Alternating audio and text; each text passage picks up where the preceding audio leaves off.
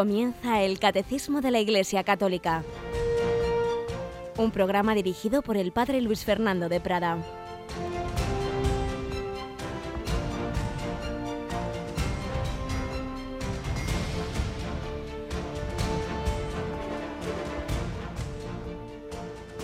Alabados sean Jesús, María y José. Muy buenos días, queridísima familia de Radio María.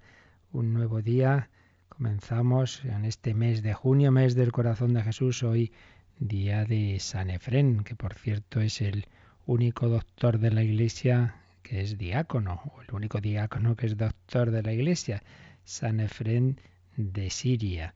Y en esta semana en que estamos preparándonos a esa solemnidad del corazón de Jesús. Tenemos a Rocío en el control. Buenos días, Rocío. Hola, buenos días. ¿Desde dónde vamos a transmitir la misa de la solemnidad del corazón de Jesús? Se lo recordamos a nuestros oyentes. Pues ¿saben dónde está el centro geográfico de España? Allí mismo, en el Cerro de los Ángeles. El centro geográfico de España, donde está ese monumento al corazón de Jesús, tan bello que dice Reino en España, y debajo de él hay una hermosa basílica. Pues ahí, en esa basílica, a las 10 de la mañana, celebraremos la Santa Misa y será retransmitida por nuestras ondas este viernes, solemnidad del corazón de Jesús. La pueden seguir por las ondas, pero también pueden irse allí, al Cerro de los Ángeles, y disfrutar de ese lugar precioso y de tanta devoción, donde está también el seminario de la diócesis de Getafe, donde está ese convento de carmelitas que precisamente el Señor inspiró a esa carmelita que lo era desde hacía poquito tiempo en el Carmelo del Escorial, que fundara un, convento allí para rezar por España. Año 10, eh, por los años 20 algo fue esta inspiración, se fue allí la Madre Maravillas, canonizada, recordaréis, por Juan Pablo II el año 2003, Santa Maravillas de Jesús. Pues ahí está ese Carmelo, ese palo marcico. En este año teresiano estamos recordando especialmente a Santa Teresa, pues ese palo marcico donde veintitantas religiosas rezan por todos nosotros. Pues en ese lugar tan precioso, en ese contexto del Cerro de los Ángeles, tendremos la misa del corazón de Jesús. Nos vamos preparando. El otro día celebrábamos el Corpus eh, con esa misa del, y procesión del, del presidía Santo Padre desde Roma y, desde, desde el Corpus al corazón de Jesús en esta semana y en todo este mes, que como antes has dicho en la programación, Rocío, hacemos las oraciones del mes del corazón de Jesús por la tarde, ¿verdad? Es tras las vísperas el momento del mes, si no me equivoco, ¿verdad? Eso es, justo después de la oración de vísperas. Muy bien, pues vamos nosotros adelante en este día, en este mes de junio. Vamos con nuestro comentario, retomamos la, el testamento de los mártires del que estábamos hablando en días anteriores.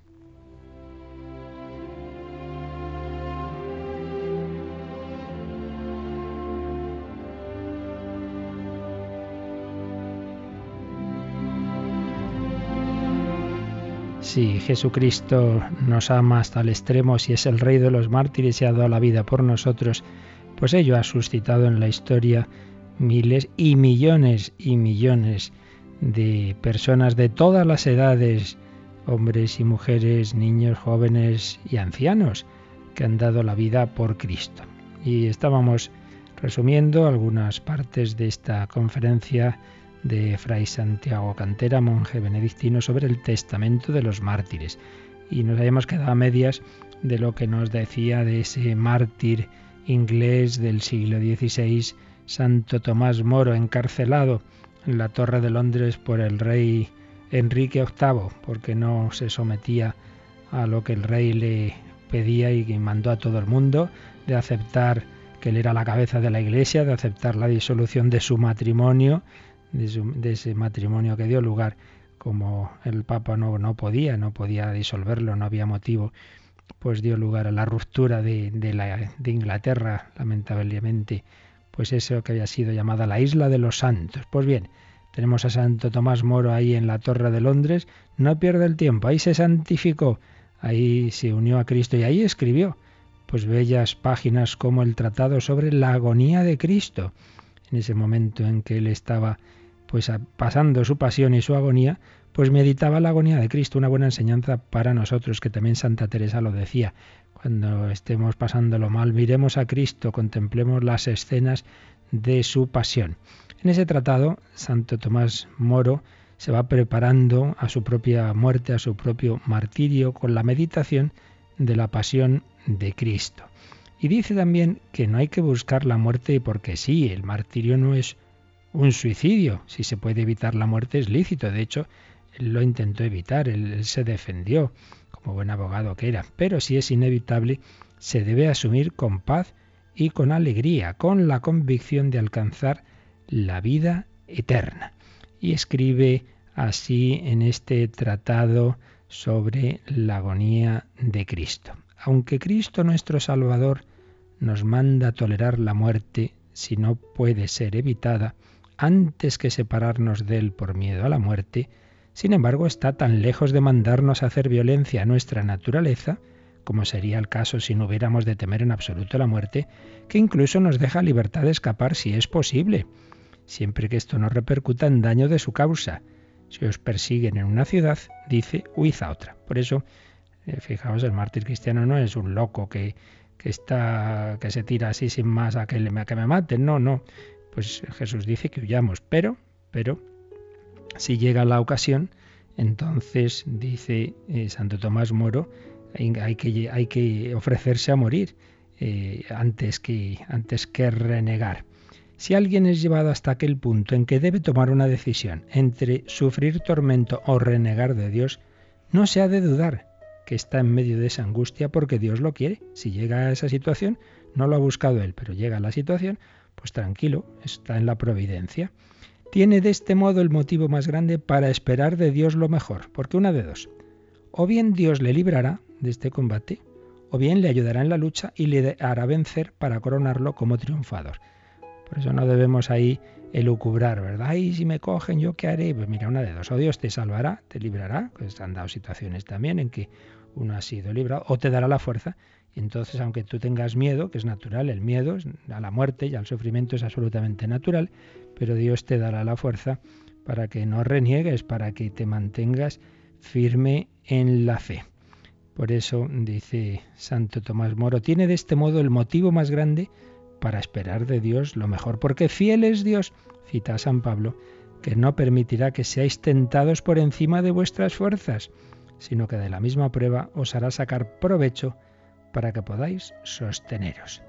Sigue diciendo Santo Tomás Moro, si enfrentado en lucha cuerpo a cuerpo con el diablo, príncipe de este mundo y con sus secuaces, no hay modo posible de escapar sin ofender a Dios, tal hombre debe desechar todo miedo. El miedo a la muerte o a los tormentos nada tiene de culpa, eh, sino más bien de, de pena, es una aflicción de las que Cristo vino a padecer y no a escapar. Pues no lo olvidemos que Jesús en Gesemaní también sentía el miedo, la angustia. Eso no es cobardía, eso es algo normal. Pero huir por miedo a la tortura o a la misma muerte en una situación en la que es necesario luchar o abandonar toda esperanza de victoria, eso sí, dice Santo Tomás Moro, sería un crimen grave en la disciplina militar. Y en otros pasajes de esta obra escribía también, la meditación sobre la agonía de Cristo produce un gran alivio en quienes tienen el corazón lleno de tribulaciones, porque nuestro Salvador, para consolar al afligido, quiso dar a conocer en su bondad su propio dolor. Fijaos, Jesús quiso sufrir y quiso que viéramos que sufría no solo su cuerpo, sino su alma, su corazón. Lo vemos sobre todo en Gesemaní, o cuando dice, Dios mío, Dios mío, ¿por qué me has abandonado? Para consolarnos a nosotros, para que podamos rezar pasión de Cristo, confórtame. Y también escribía Tomás Moro, quien se vea totalmente abrumado por la ansiedad y el miedo que podría llegar a desesperar, contemple y medite constantemente esta agonía de Cristo, rumiándola en su cabeza. Aguas de poderoso consuelo beberá de esta fuente. Verá en efecto al pastor amoroso tomando sobre sus hombros la oveja de Bilucha, interpretando su mismo papel y manifestando sus mismos sentimientos. Cristo pasó todo esto para que cualquiera que más tarde se sintiera así de anonadado pudiera tomar ánimo y no pensar que es motivo para desesperar. Pues estas cosas escribía Santo Tomás Moro en la cárcel, de hecho moriría, pues nosotros en nuestras tribulaciones, eh, que no, no, no llegarán a tanto, pues miremos a Jesús, contemplemos su pasión, siempre debe ser objeto de meditación, de agradecimiento del cristiano, porque Jesús ha sufrido, porque Jesús ha muerto por mí, porque Jesús me ha redimido y ha cargado con la cruz para darme fuerza a mí en las cruces que yo pueda tener que cargar en mi vida.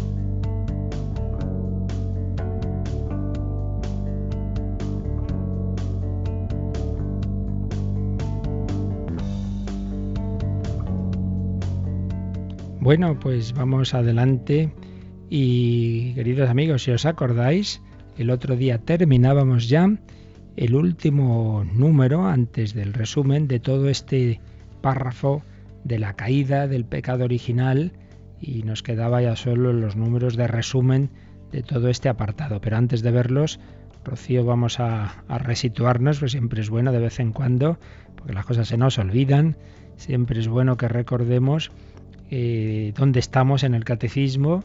Recordamos que la vida cristiana y, su exposición doctrinal en el catecismo está, tiene, es como una mesa con cuatro patas. La parte principal es lo que creemos, eh, que está sintetizado en el credo, lo que creemos, lo que celebramos, eso que creemos estamos llamados a celebrarlo litúrgicamente y particularmente ahí están los siete sacramentos, eso que creemos y celebramos debemos llevarlo a la vida en todas las dimensiones de la vida humana. El cristianismo no es un espiritualismo, toda la vida humana, todas sus dimensiones deben ser movidas por lo que creemos, deben ser movidas por la fe en la Trinidad, en Jesucristo, etc. Y por ello, tercera parte del catecismo, la moral. Primera el credo, segunda la liturgia con sus sacramentos, tercera la moral y cuarta parte la oración porque esto no son meras ideas, sino relación viva con el Padre, con el Hijo, con el Espíritu Santo, con la Virgen María. Esa relación viva es la oración. Pero a su vez, cada una de estas partes tiene dos secciones. La primera sección, digamos, de fundamentos del tema y una, y una segunda ya como más concreta. Entonces estamos en la primera de estas cuatro patas, la primera parte, la más larga, lo que creemos, el credo, cuya primera sección es en qué consiste esto de creer. Pues ahí vimos eh, que el hombre es capaz de Dios, que Dios le ha hablado al hombre, la revelación de Dios, la respuesta del hombre a esa revelación de Dios que que, allí, que ha culminado en Cristo y que se nos transmite a través de la escritura de la tradición, la respuesta del hombre a Dios es la fe. Y ya la segunda sección, pues estamos viendo esa fe, que es lo que creemos realmente. Y lo hacemos siguiendo el credo en esas dos versiones que Recordamos que, podemos rezar en misa las dos, la versión más corta que llamamos el símbolo de los apóstoles y la más larga, el símbolo que se fue componiendo en los sínodos de Nicea y Constantinopla, el símbolo niceno-constantinopolitano. Bien, pues estamos en esta profesión de fe que tiene a su vez tres grandes partes, cada una en relación con una persona divina.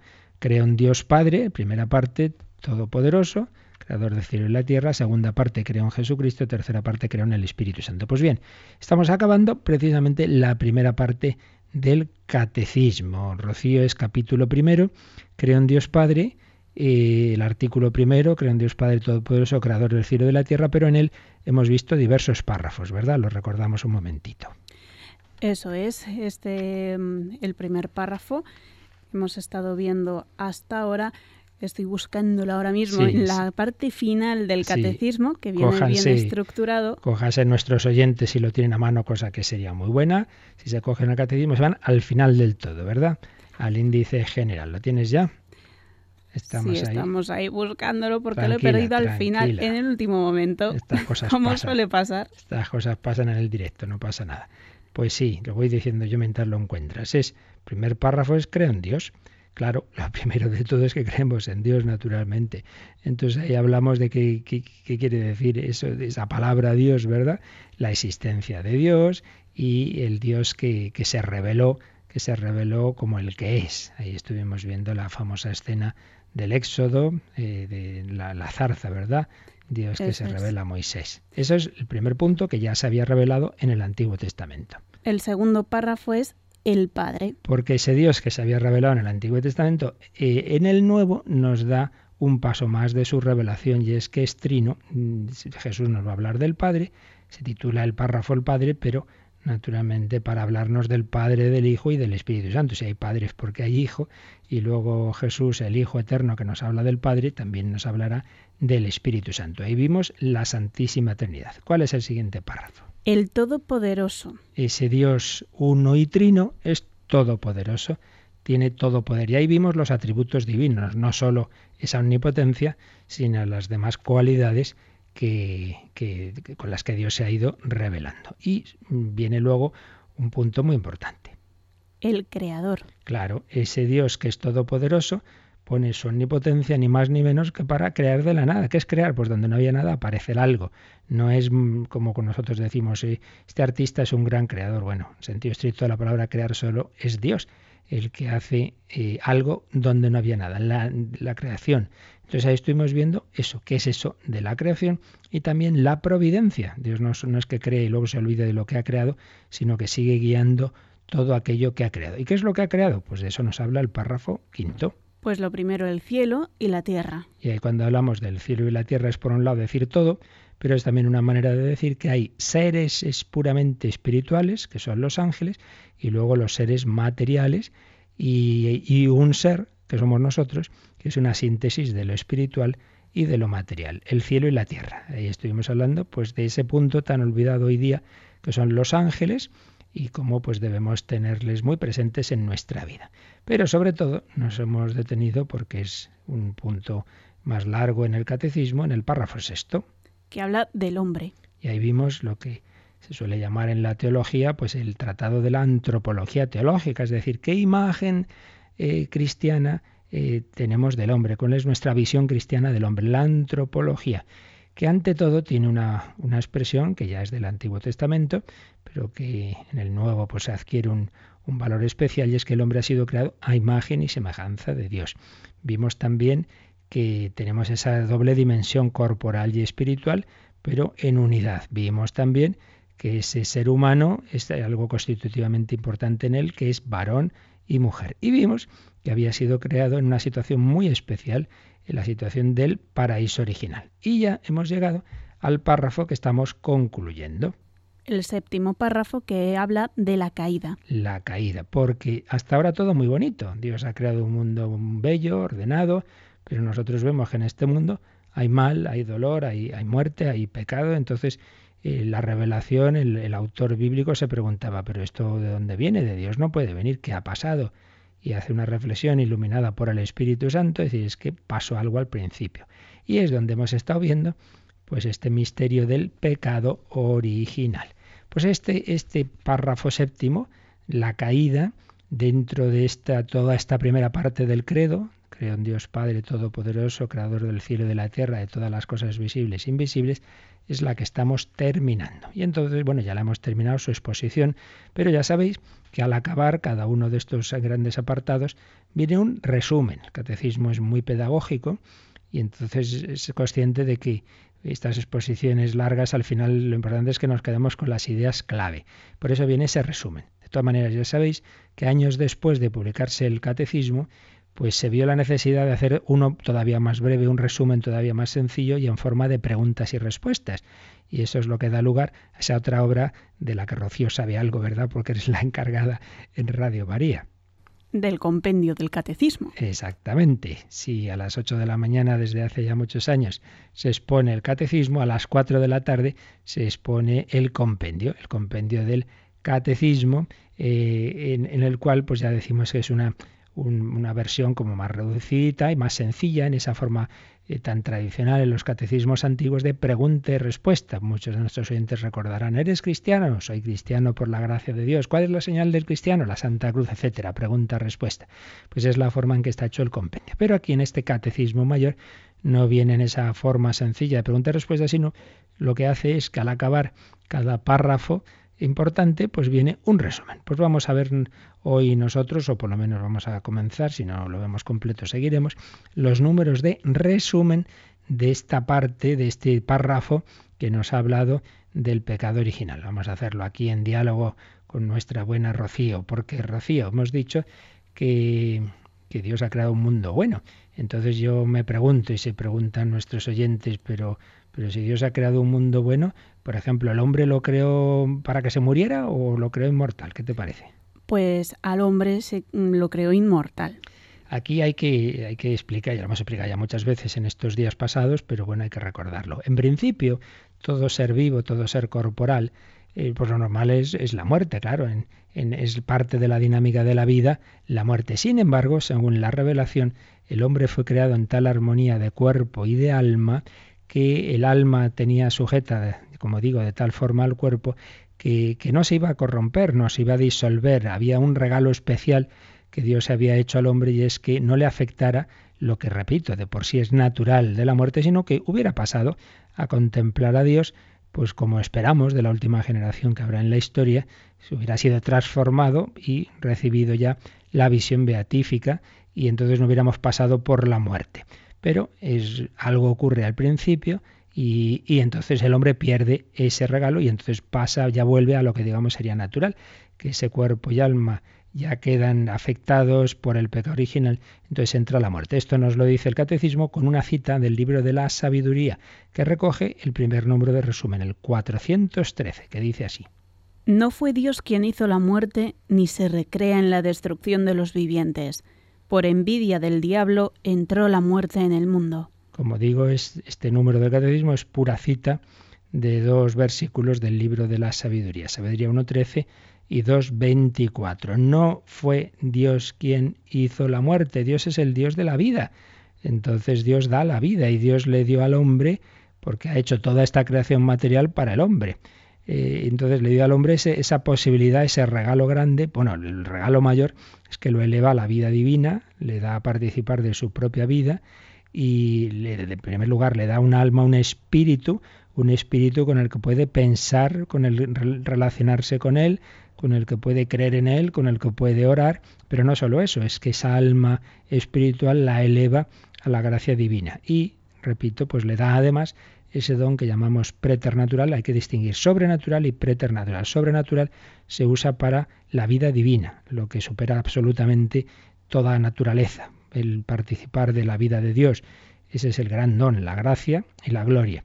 Preternatural es que algo que también está por encima de lo natural, pero, pero a otro nivel, es algo en realidad menos importante. Lo, lo importante no es no morir, lo importante es estar elevados a la vida divina pero ambos dones los había recibido el hombre. Pero nos dice este texto de la sabiduría que recoge el catecismo que por envidia del diablo entró la muerte en el mundo. Ah, entonces había otros seres antes del hombre, Rocío.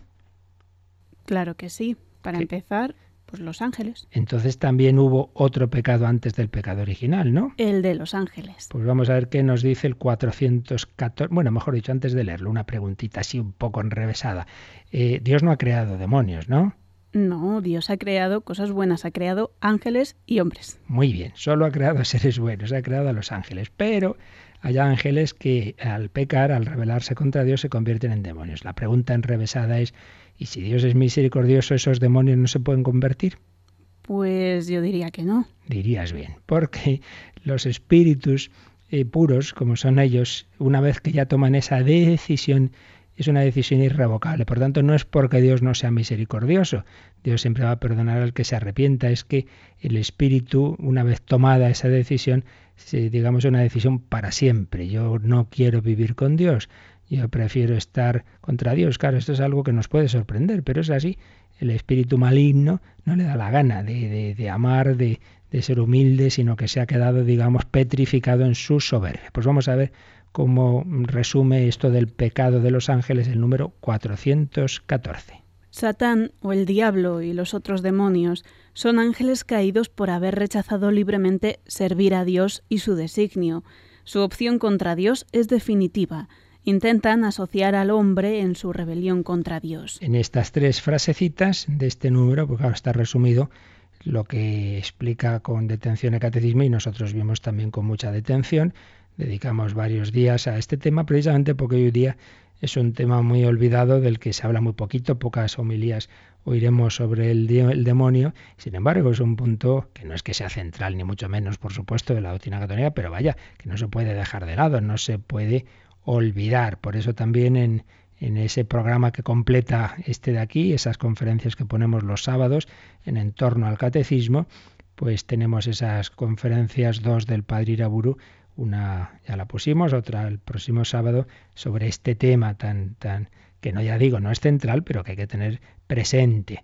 Entonces, ¿qué nos ha dicho el catecismo en, en tres frases? Primero, nos ha dicho que hay diversos ángeles, no solo uno, eh, pero sí que hay, según aparece en la escritura, pues hay alguno como más importante que llamamos él, con mayúsculas, el diablo o el demonio, eh, bueno, los expertos dicen que probablemente está por un lado Satanás y luego Lucifer. Otros lo identifican. Bien, ahí entraríamos en un terreno discutido. Pero lo que está claro es que hay muchos, que alguno de ellos es el principal, el diablo, el que aquí dice el catecismo Satán o el diablo. Satán o el diablo. Y los otros demonios son ángeles. Como nos ha dicho Rocío, Dios no crea demonios, ni existe un, un ser malo en sí mismo desde siempre. Eso sería esa, esa, visión maniquea de un Dios bueno y un Dios malo que ya dijimos que no es católica ni, ni estaba tampoco en, la revelación judaica. Eso es propia de, de, otros, de otros planteamientos religiosos de otras culturas. No, no, no.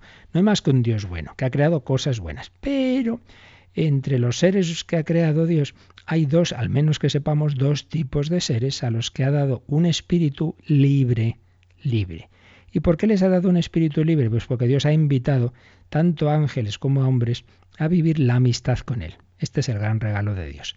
La amistad con Él. Vivir un tipo de relación personal. Esto es asombroso, claro, estamos ya acostumbrados, pero nunca deberíamos acostumbrarnos, que no es porque Dios podía haber creado a los hombres y a los ángeles decir, bueno, pues ya está, yo soy vuestro creador, vosotros me adoráis, me alabáis, me hacéis caso y ahí os dejo la tierra que lo paséis bien. Pues no, no se conformó con eso, sino que nos invita a estar eternamente con Él, contemplándolo, entrar en casa, digamos, entrar en la Santísima Trinidad. Eso es la gloria, eso es el cielo, esa es la visión beatífica. Dios nos ha invitado, pero Dios invita pero no obliga. Porque si la relación con Él es a modo de amistad, esto lo hemos explicado muchas veces, es la diferencia entre un tipo de, de unión de tipo fusión, el café, la leche y el azúcar se fusionan y ya no hay quien los separe, pues no, no es la mística de fusión, disolvernos en el anónimo, en el nirvana, esos planteamientos de tipo orientalista, el río desemboca en el océano, entonces ya todo es uno, así nos disolvemos en, la energía del universo, no, no, no es nada de eso, sino que es un tipo de unión interpersonal. Dios es Dios, el hombre es el hombre, la criatura sigue siendo la criatura, no nos convertimos en una cosa con él, como una especie de panteísmo, pero no, no, eso no. Pero estamos llamados a una unión muy grande. ¿Qué realidad hay en este mundo que pueda unir a dos o más seres sin perder cada uno su, su personalidad y su identidad? El amor. Dos personas pueden estar unidas y cada uno es cada una. El matrimonio se dice serán dos en una sola carne, lo que Dios ha unido que no lo separe el hombre. Una madre y su bebé, lo llevan sus entrañas, luego se separará de la madre, pueden estar muy unidos, pero una es la madre y otra es el hijo. Pues bien, el hombre y el ángel está llamado a una gran unión con Dios, pero una unión, repetimos, por amor, no por fusión. Y una, una, una unión por amor es un amor mutuo que se llama amistad también, amor de amistad. Pero el amor de amistad implica la libertad. Yo no puedo obligar a uno, tú, sé mi amigo, tú, cásate conmigo. Tiene que ser algo libre. Pues Dios invita al ángel y al hombre a vivir su amistad. Invita, pero no obliga. Y ahí está el misterio de que los ángeles, pues se ve que al ser creados tuvieron, por hablar de alguna manera, porque aquí nosotros nos perdemos, pero bueno, por lo que sabemos, como un momento de poder aceptar o rechazar esa amistad con Dios, ese vivir desde Dios. Y un porcentaje de ellos, no sabemos cuál, pues lo rechazaron. Y esos son los que se convierten en, dice el catecismo, demonios o ángeles caídos, que han rechazado libremente, en su libertad han rechazado servir a Dios y su designio. Se veían tan listos, tan poderosos, con una naturaleza que Dios les había dado tantas cualidades, yo porque voy a tener que servir a Dios, yo ya me basto conmigo mismo. Es siempre al final el peor pecado es la soberbia. Y dice el catecismo, su opción contra Dios es definitiva. Esta pregunta que le hacía yo a Rocío pueden convertirse, no, no porque Dios no pueda perdonar, sino porque el espíritu, a diferencia del hombre que un día piensa una cosa, luego siente otra, cambia, se arrepiente, eh, va para bien, va para mal, eh, no, el espíritu puro, el ángel, toma una decisión definitiva. Pero tercera frase, intentan asociar al hombre en su rebelión contra Dios. Esto es lo típico de esa pandilla de niños buenos que se hacen adolescentes, uno empieza ya a hacer, a hacer cosas no tan buenas, y entonces intenta arrastrar a los demás a sus fechorías. Para sentirse que no está ahí solo, pues te quiero llevar conmigo a mis, a mis cosas malas, ¿verdad? Pues el ángel malo, los ángeles malos, los demonios, les da envidia ver que Dios ha creado ahora al hombre a su imagen y semejanza, que lo ha elevado a la vida divina, que le ha dado ese don de la inmortalidad, les da envidia. dice, pues vamos a, arrastrarles también a nuestra actitud, que también ellos rechacen a Dios. Entonces intentan arrastrar al hombre a su terreno. Están antes del pecado original, existen estos seres que van a estar presentes en ese momento del pecado original. Bueno, vamos a hacer un momento de, meditación y lo hacemos con nuestra hermana Glenda para darle gracias a Dios de que nos ha creado a su imagen y semejanza, que nos ha dado todos estos dones y a pedirle que, que no usemos mal nuestra libertad, que nos dejemos hacer por Él, que como buen alfarero nos haga y nos rehaga una y otra vez, gracias a Dios, nosotros sí Todavía estamos a tiempo de cambiar, los demonios no, nosotros sí, de convertirnos, de pedir perdón a Dios, que Él sea ese alfarero que rehaga nuestra vida. Un día yo salí de tus manos y tuve vida. Un día me alejé de ellas y conocí la muerte. Alfarero, tengo nostalgia de tus manos Ven a reparar tu cacharro.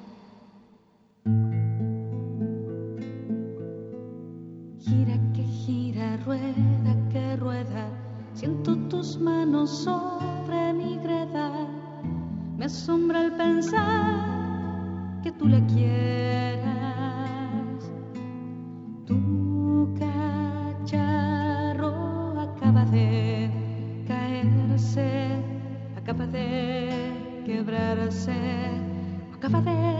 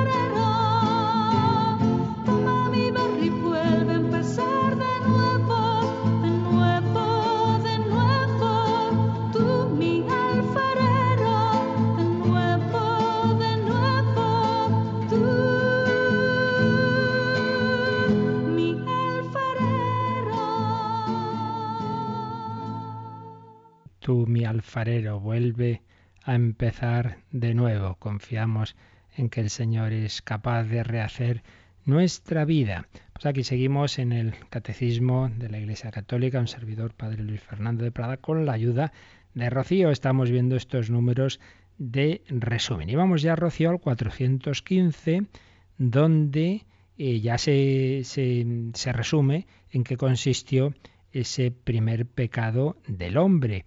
Lo va a hacer este número del catecismo citando al Vaticano II, citando la Gaudium et Spes. ¿Nos lees este número, por favor? Dice el 415, constituido por Dios en la justicia, el hombre, sin embargo, persuadido por el maligno, abusó de su libertad desde el comienzo de la historia, levantándose contra Dios e intentando alcanzar su propio fin al margen de Dios. una frase densa de esta Constitución Gaudium et Spes del Concilio Vaticano II. Pregunta enrevesada, Rocío. ¿Dios creó al hombre ya al crearlo lo creó en gracia? Sí.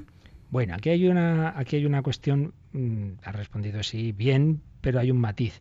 Pero vamos, no te preocupes que este matiz estoy seguro que le pregunto a muchos hermanos míos oscuras y no, lo tendrían muy claro. Porque yo mismo recuerdo que me había olvidado de ello y una vez hablando con otro compañero digo, oye, es verdad que esta palabra tiene su, su misterio. Y es que has leído constituido, no dice aquí creado por Dios no dice creado por Dios en la justicia, sino constituido. ¿Por qué? Porque cuando el concilio de Trento entró en este tema del pecado original, había una corriente, había dos corrientes. Unos decían que desde el primer momento en que Dios creó al hombre, pues ya cuando, cuando aparece el primer hombre, fuera como fuera, sea que el cuerpo procediera de un ser vivo anterior, sea que Dios lo creara de cero, en fin, esto ya, hemos dicho también muchas veces en su momento, que la Iglesia no entra en la parte, digamos, concreta científica, que probablemente sea correcta la teoría de la evolución siempre que se mantenga que es Dios quien guía esa creación y que es Dios quien eh, hace que ya haya, cuando ya decide que sea el hombre, es Él el que infunde el alma, pues sea como sea, había una corriente que decía, desde el primer momento Dios elevó al hombre, creó al hombre en gracia. Y otros decían, no, primero crea al hombre y luego ya cuando es adulto, en un determinado momento, lo eleva a la amistad con Dios. Por eso, para no, como era un punto discutido, el, el Concilio de Trento no quiso definir si había sido creado por Dios desde el primer instante, como decimos de la Virgen María, que desde el primer instante en que es concebida ya está en gracia, no quiso decir si era así o fue que primero lo crea a un nivel, digamos, natural y luego lo eleva. Por eso empleó la palabra constituido por Dios, no dice creado por Dios, dice constituido. Pero bueno, más allá de este pequeño matiz, digamos, de discusión teológica, lo que está claro es que al principio Dios le da al hombre no solo esa inteligencia, esa voluntad, esa alma espiritual, sino la gracia de Dios. Y eso es lo que expresa el Vaticano II con esta expresión constituido por Dios en la justicia, que cuando hablamos de justicia, el término bíblico no es nuestra justicia social ni la justicia eh, de la policía, no, no. Eh, la justicia quiere decir dar a cada uno lo suyo, empezando por darle a Dios lo suyo. Es otra manera de decir constituido por Dios en la gracia de Dios, en la amistad con Dios, en, ese, en esa situación que decíamos antes, a que Dios nos llama de, de un amor de amistad. De entrada Dios le pone en su amistad, pero, como decíamos, una amistad que implica siempre la libertad. Por eso sigue diciendo Constituido por Dios en la justicia, el hombre, sin embargo, persuadido por el maligno, aquí maligno con mayúscula, pues es, el, demonio, es Satanás, persuadido por el maligno, pues como un chico malo, pues convence a otro de hacer algo malo, venga, vamos a hacer esto, que no pasa nada, hombre, venga, prueba la droga, tal. Pues también Satanás consiguió que el hombre probara de su droga, la droga de la autosuficiencia, la droga de la soberbia. Constituido por Dios en la justicia, el hombre, sin embargo, persuadido por el maligno, abusó de su libertad. Dios dio la libertad a los espíritus puros, los ángeles, se convierten algunos de ellos en demonios, Dios da la libertad al primer hombre y la primera mujer, y entonces el hombre persuadido por el maligno, esa es la tentación. Pues también nosotros nos quiere persuadir el maligno de hacer cosas malas. Por eso pedimos no nos dejes caer en la tentación. Pues el primer hombre persuadido por el maligno abusó de su libertad desde el comienzo de la historia. Esto se da al principio. Levantándose contra Dios, pues que es lo, esencial del pecado, pues ese levantamiento, ese seréis como Dios, ese no tengo por qué obedecer, e intentando alcanzar su propio fin al margen de Dios. Aquí está la clave. Esto es tremendamente actual, intentando alcanzar su propio fin al margen de Dios. Sabéis que en los ejercicios espirituales de, de San Ignacio y hay una primera meditación se llama el principio y fundamento. Y claro, ahí se nos recuerda que el hombre es creado por Dios para Dios, el hombre es creado para alabar, hacer reverencia, servir a Dios. Dicho en términos más mm, antropológicos y actuales, el hombre es, creado para ser feliz en Dios, para realizarse en Dios, el sentido de nuestra vida es Dios. Pues bien, el pecado original eh, la, tentación del demonio, no, hombre, no, tú puedes ser feliz sin Dios, tú puedes realizarte sin Dios. Y esto es, esta es la dinámica del pensamiento moderno, básicamente, vamos, el moderno quiero decir el que ha ido predominando en las filosofías eh, anticristianas, sobre todo desde la Ilustración, el hombre se realiza sin Dios, incluso ya a partir de los ateísmos de tipo Feuerbach, Marx, etcétera, Nietzsche el hombre contra Dios. El hombre se realiza sin Dios, el hombre se realiza contra Dios, a que dice al margen de Dios, que es lo que tanto se da en el mundo de hoy, vivir como si Dios no existiera. Entonces, ¿para qué tengo yo que contar con Dios? Claro, la esencia del pecado original la repetimos, la repetimos una y otra vez cuando yo vivo al margen de Dios. Yo puedo realizarme, o dicho en términos más sencillos, yo puedo ser feliz sin Dios. ¿Para qué voy a tener que contar con Dios? Esta es la esencia, es como hemos puesto el ejemplo más de una vez, pues un hijo que dijera a sus padres, me voy de casa porque yo voy a ser más feliz sin vosotros, a mi aire, aquí no soy feliz. Pues qué triste sería, ¿verdad? Eso. Pues que le digamos a Dios, yo soy más feliz sin ti, contigo no soy feliz. No acaba uno de darse cuenta que todo lo que Dios nos ofrece y todo lo que nos indica es para nuestra auténtica felicidad, para nuestra realización. Pues no, el hombre intenta alcanzar su propio fin al margen de Dios. Esto es la clave.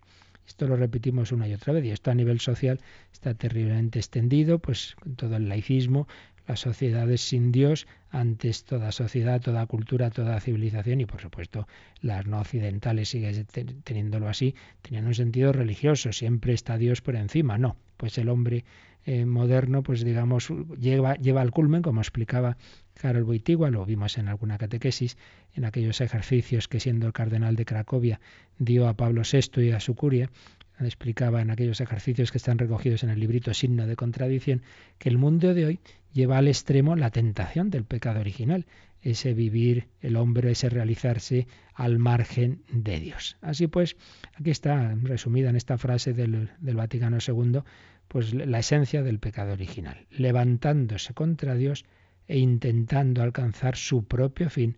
Al margen de Dios, el hombre abusó de su libertad, persuadido por el maligno. Bueno, ¿y qué consecuencias tiene esto? Pues muy malas. El demonio le prometía el oro y el moro al hombre y se va a encontrar todo lo contrario. No va a ser como Dios, va a perder la, eh, esos dones, tanto los sobrenaturales como los preternaturales. Vamos a ver cómo va a explicarnos a continuación el catecismo lo que pierde el hombre. Número 416, Rocío. Por su pecado, Adán, en cuanto primer hombre, perdió la santidad y la justicia originales que había recibido de Dios no solamente para él, sino para todos los humanos. Así pues, lo primero que pierde el hombre es esa mm, situación de relación con Dios que llamamos la gracia, la amistad, o aquí lo llama la santidad y la justicia originales. Es decir, tenemos que distinguir distintas situaciones en el hombre. Primera situación, la justicia original. El hombre es constituido, el hombre es elevado a la vida divina, recibe esos dones sobrenaturales y además los preternaturales. Pero ahora nos fijamos en lo primero. Recibe los dones sobrenaturales, recibe la santidad, la justicia original. es la primera, la primera situación que el hombre tiene es buena, es más que buena, vaya, es estupenda. Es esa justicia original que está expresada en, simbólicamente con, en, el, en el Génesis con esa situación paradisiaca, el paraíso original.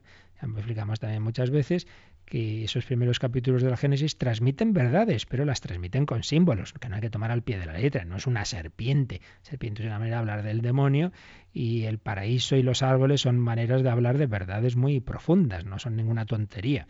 Pues bien, esa justicia original, que está simbolizada en ese paraíso original, se pierde. Eh, Adán pierde la santidad y la justicia original. Pero es que además, dice este número, en cuanto primer hombre, en cuanto cabeza de la humanidad, en cuanto representante de la humanidad, no solo la pierde para él individualmente, sino que la pierde para toda la humanidad. También hemos comentado que a nuestra mentalidad individualista, veíamos algún texto muy bonito del eh, quien era entonces el cardenal Ratzinger en un librito sobre creación y salvación, nuestra mentalidad individualista le cuesta esto, ¿nos parece? porque yo tengo que sufrir las consecuencias de lo que hace otro? Pues es que se nos olvida que, que somos una, una gran familia, que somos un cuerpo también, para bien y para mal. Para mal, porque ese pecado de Adán nos va a afectar a nosotros. Vamos a perder toda la humanidad esa situación originaria. Por eso dice que perdió la santidad y la justicia originales, no solo para él, sino para todos los humanos. Pero claro, tampoco nos olvidemos de la parte positiva de ser una sola familia, y es que va a haber otro Adán, otro un nuevo Adán, otra cabeza de la humanidad, que es Jesucristo. Y claro, lo que él hace también vamos a recibirlo nosotros. Entonces no nos quejemos, porque si no queremos ser uno, para no recibir las consecuencias del pecado original, tampoco seríamos uno para recibir lo que otro ha hecho por mí, lo que Jesucristo ha hecho por mí. Yo recibo lo que yo no me he merecido. Cristo me da la gracia divina, porque entonces ya estamos hablando de tres situaciones. Primera, justicia original. El hombre es elevado a la vida divina. Segunda, pecado. Por el pecado perdemos, perdemos esa justicia original. Entonces es la naturaleza caída. Primero es la naturaleza en su justicia original, segundo, la naturaleza caída, herida, eh, que pierde la, vida divina y que además eh, tiene otras consecuencias. Va a perder también los dones preternaturales, esos regalos de no haber tenido que pasar por la muerte, sus prolegómeno el sufrimiento, eh, pierde también esa, esa armonía interior que tenía el hombre de cuerpo, alma, armonía interior, armonía en las relaciones hombre-mujer, etcétera, todo eso se pierde. Entonces se cae en una situación de naturaleza herida, herida. Naturaleza caída, naturaleza herida y tercero, naturaleza redimida.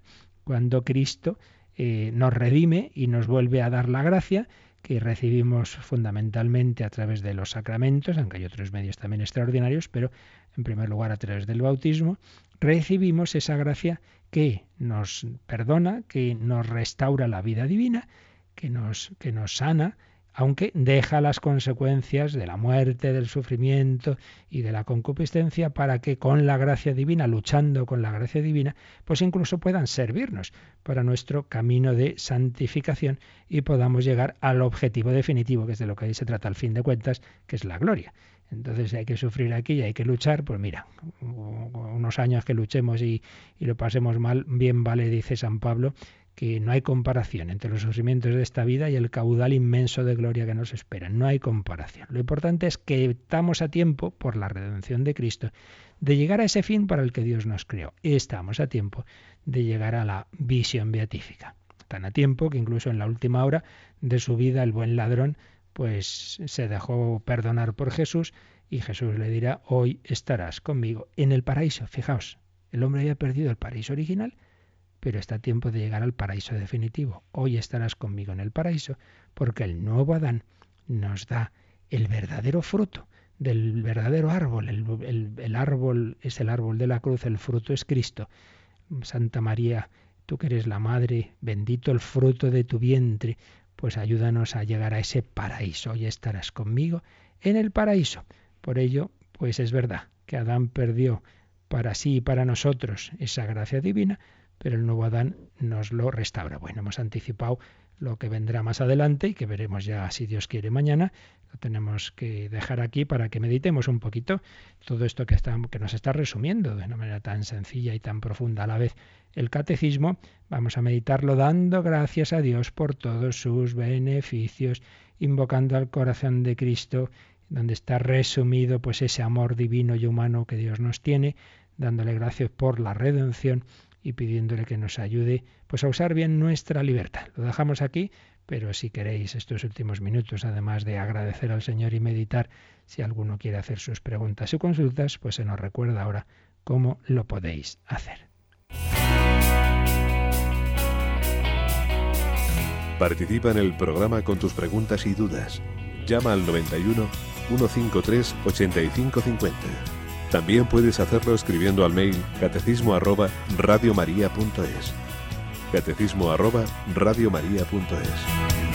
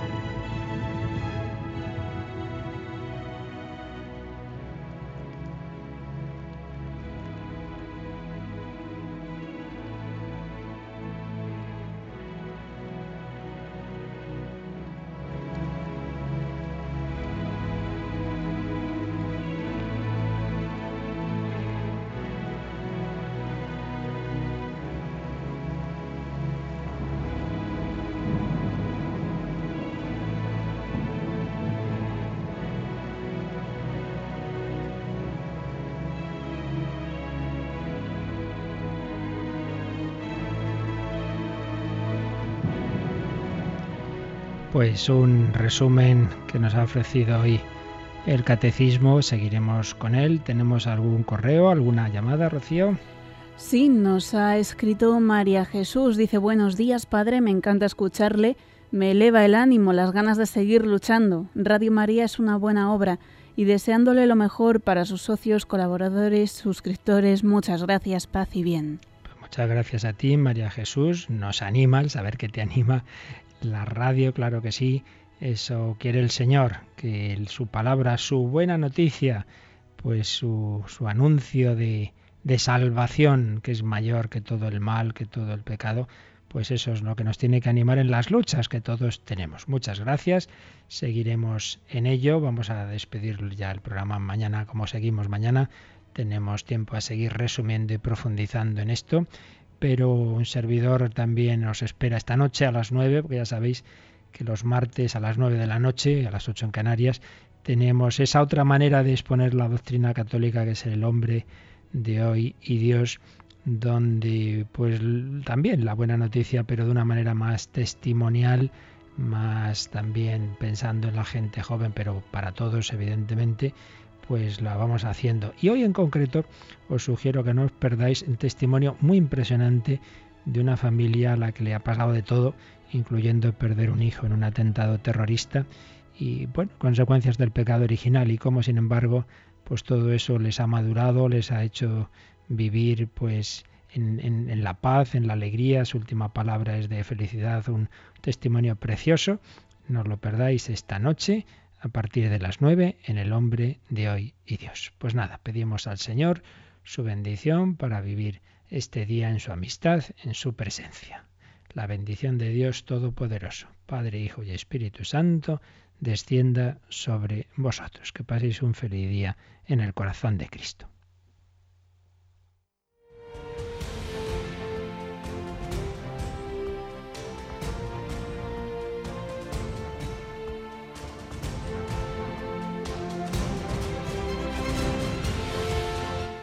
Han escuchado en Radio María el Catecismo de la Iglesia Católica,